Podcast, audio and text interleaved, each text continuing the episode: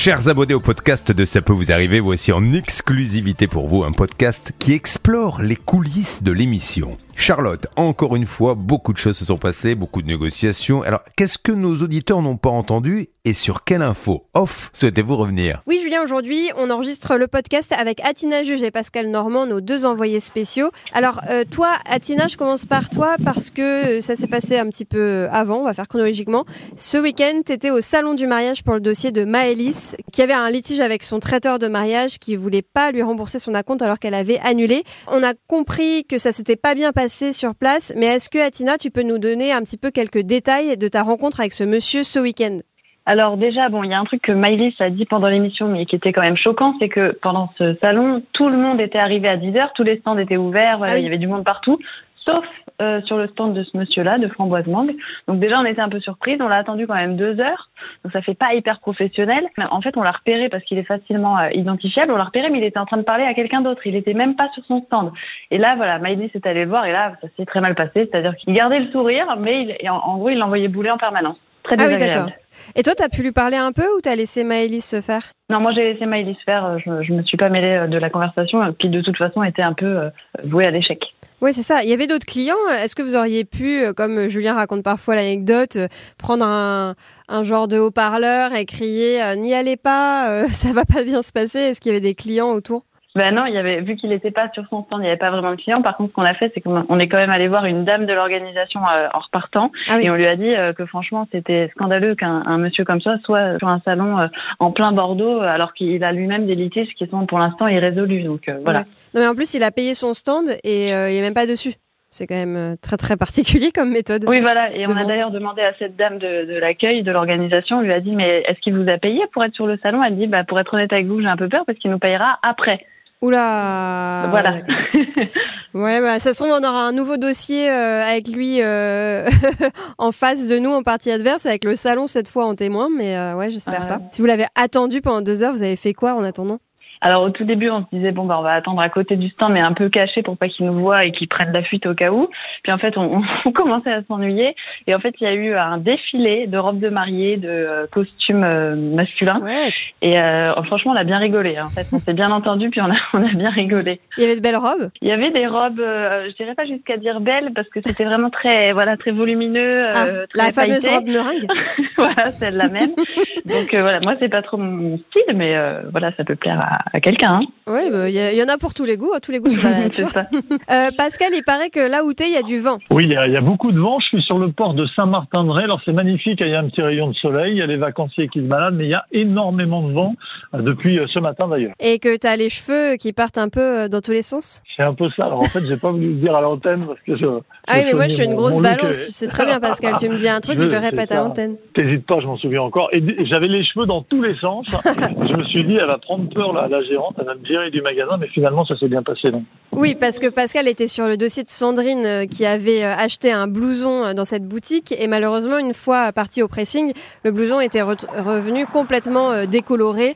il y avait eu un souci au niveau bah, de la, du nettoyage et en fait, le pressing avait dit que c'était un défaut de fabrication. Le fabricant l'avait reconnu, mais le vendeur ne voulait pas vraiment le reconnaître. Et donc, c'est un petit peu ce qu'elle t'a confirmé, Pascal. En fait, pour elle, c'est vraiment au niveau du, du pressing pardon, qu'il y a eu un problème. Bah, elle me confirme ça. Alors j'ai eu des informations intéressantes. Elle me dit le grossiste reconnaît qu'il y a un défaut de fabrication.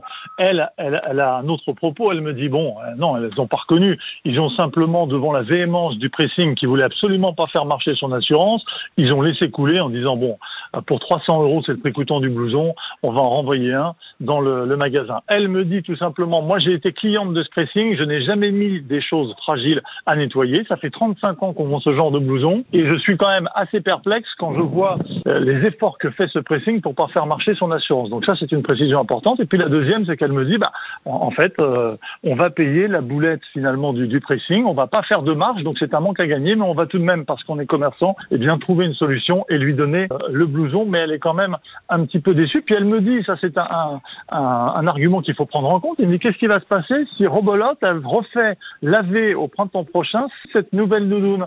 Ça fait jurisprudence. Il y a un problème au pressing, on revient euh, au magasin pour en chercher une autre. Donc on n'a pas vraiment réglé le problème du, pressing. En tout cas, Sandrine va récupérer un blouson. Oui, parce que cela dit, tu dis ça, mais euh, en même temps, si elle l'amène dans un autre pressing et que à nouveau le problème euh, se produit, c'est bien qu'il y a un défaut de fabrication.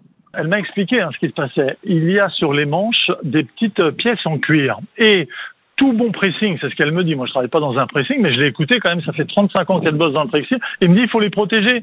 Donc, si vous avez quelqu'un, le jour où vous emmenez des vêtements qui ne protègent pas les petites, les petites pièces en cuir, notamment au niveau des poches, eh bien, ça va déteindre. Surtout sur une pièce blanche. Si vous avez un blouson noir, évidemment, vous allez rien voir. Et si on ne prend pas cette précaution, c'est compliqué. Mais elle vous le dira parce qu'elle va être à l'antenne prochainement avec nous et elle va nous expliquer tout ça. Ça va être hyper intéressant parce que elle, elle se défend en disant voilà, moi j'ai 35 ans euh, d'expérience dans la mode, dans le textile, etc.